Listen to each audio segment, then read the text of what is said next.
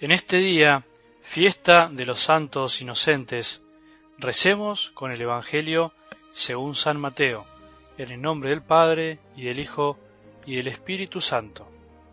Después de la partida de los magos, el ángel del Señor se apareció en sueños a José y le dijo, Levántate, toma al niño y a su madre, huye a Egipto y permanece allí hasta que yo te avise, porque Herodes va a buscar al niño para matarlo.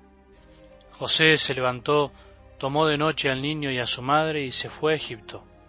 Allí permaneció hasta la muerte de Herodes, para que se cumpliera lo que el Señor había anunciado por medio del profeta. Desde Egipto llamé a mi hijo.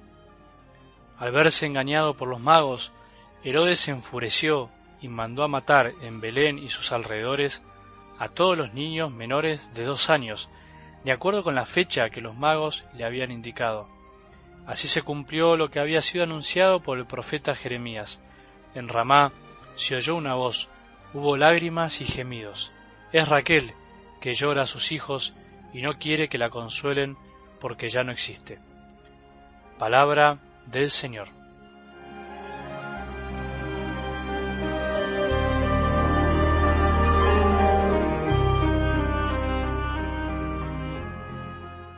Como tantas otras fiestas o tradiciones de nuestra fe, esta fiesta de los santos inocentes, sin querer, ha ido perdiendo su sentido original para terminar, por lo menos en Argentina, en una especie de oportunidad para probar la inocencia de los más cercanos con, algún chiste, con alguna broma.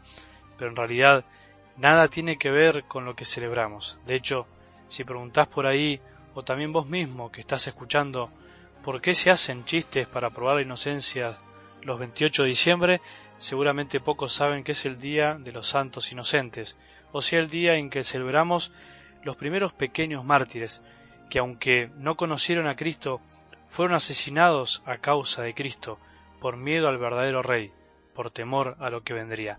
El 26 celebramos al primero que dio su vida conscientemente por Cristo, San Esteban, hoy a los primeros que murieron por la verdad antes de conocerla y siendo totalmente inocentes. Un santo lo describe de manera muy linda. Aquellos niños, sin saberlo, mueren por Cristo y sus padres lloran la muerte de aquellos mártires. Cristo, cuando eran todavía incapaces de hablar, los convierte en idóneos testigos suyos.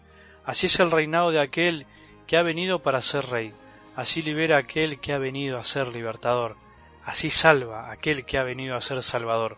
Pero tú, Herodes, ignorando todo esto, te alteras y te llenas de furor y al llenarte de furor contra aquel niño le prestas ya tu homenaje sin saberlo.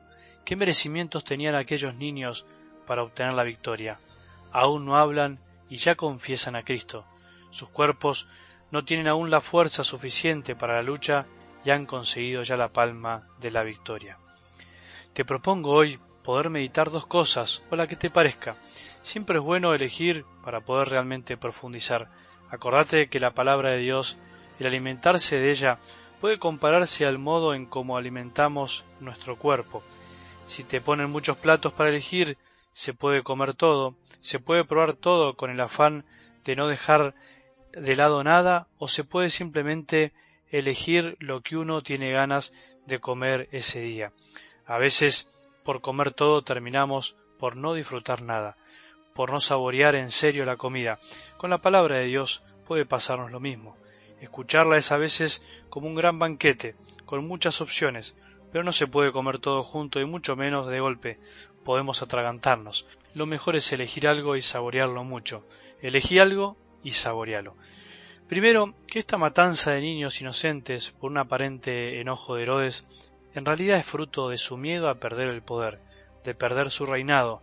Él quería matar a aquel que se anunciaba que sería rey, sin saber que el reinado de Jesús no sería como los reinados de este mundo, y aunque parece demasiado cruel para nuestro tiempo, no está muy alejado de las miles de situaciones y víctimas inocentes que el mundo se sigue cobrando por miedo a perder el poder. Por ejemplo, el negocio de las guerras, el negocio del aborto, en donde son víctimas no solo los niños, sino miles de madres, todo tipo de explotación sexual, narcotráfico, políticas de control de la población y miles de cosas más. El mundo quiere poder y hace todo lo posible para mantenerlo. El poder es el gran mal de este mundo. Es más común de lo que pensamos. Pensá en tu trabajo, pensá en tu grupo, parroquia, incluso a veces las familias. El poder es como un Dios al cual muchos veneran. Es el Dios de este mundo, no el Dios de los cristianos. Cuidado cuando nosotros matamos inocentes por miedo a perder lo que tenemos. En el fondo es pura inseguridad, es pura soberbia y el soberbio en el fondo se quiere muy poco. Lo segundo es que pensemos en nuestra vida personal, porque mientras tanto el mundo está lleno de inocentes que día a día sufren o mueren por causa de otros. Hay miles de mártires silenciosos que aún sin conocer y confesar a Cristo les toca lo peor. A vos por ahí te pasa, te pasó o te pasará. A todos nos puede tocar sufrir injusticias por la maldad de otros. Nadie está exento. Pensá que al mismo Jesús le pasó. Él es el más inocente que murió por la maldad de muchos, para sanar la maldad de muchos. Muchas veces a los cristianos nos toca sufrir injustamente, siendo inocentes, para también ayudarlo a Jesús en la salvación de un mundo que lo único que busca es tener poder de todo tipo, de dinero, de estatus, de cosas materiales, de prestigio.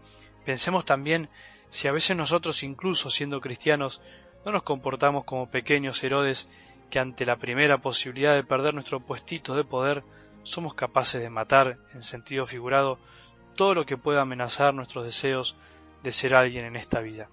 ¿A qué tenemos miedo cuando obramos así? ¿Por qué le tenemos miedo a los que obran así?